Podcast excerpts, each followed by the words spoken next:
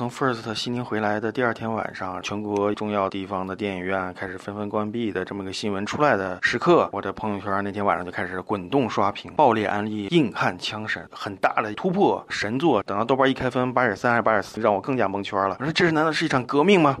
不是，就看了之后还是有失望的，还是有落差的。咱们先说优点啊，即便这个片子有很多男配角停留在人设没展开，女配角就是美少女主动亲男主这种直男只给的歪歪的东西啊，虽然有瑕疵，但是整个电影的核心聚焦是在父子情上，这个聚焦是非常集中的。就一般网大很难看到从头到尾都会有链条在，小孩的表演也没有掉链子，一看就是一个专业的演员，他跟父亲之间的很多表演上的互动都是成功的，都是有效的。父亲机场去找孩子。孩子要跟离异的母亲要走，当父亲一转头的时候，背后就一架飞机噌一下飞起来。这个人物内心力量还是很强啊！这种个体的单一力量，跟我看新闻里面什么阿富汗大逃亡这种飞机的这种人类史瞬间，它其实是一样奏效的，能量是相等的。这就是对电影的一个要求，这是以往任何投放式的网大都没有达到的，因为它把核心叙事放在了第一位，而不是剥削主义放在第一位。而且你没有在这里看到什么民族主义，你没有看到战狼精神，这已经非常值得很大的鼓励了啊！当然也有很多人。人怒赞的地方是在于电影比较还原游戏啊，但可能这其实是一把双刃剑。对于我还有波米来说啊，我们俩对这个游戏基本上是算一无所知吧。我还好一点，就我还至少知道这是绝地求生啊、和平精英什么的。但是波米他以为这游戏名字就叫吃鸡，没有玩过，也不知道这个系统的独特性在什么地方，可能会对非游戏者制造巨大的认知障碍。我也不反对这种障碍，这是一个硬核的要求嘛。比方说玩家的社交模式啊、自创的术语啊，还有他最后平底锅的这种梗，你可以从他的过程当中。中去理解到，包括缩圈啊这种情况啊，真正问题并不在于此，真正问题其实在于，它如果一比一的还原了游戏的乐趣的话，其实这个到影像上是很容易封顶的，就是你的视觉效果置换到大荧幕还是游戏的视觉效果，但是电影的疆土是非常广阔的。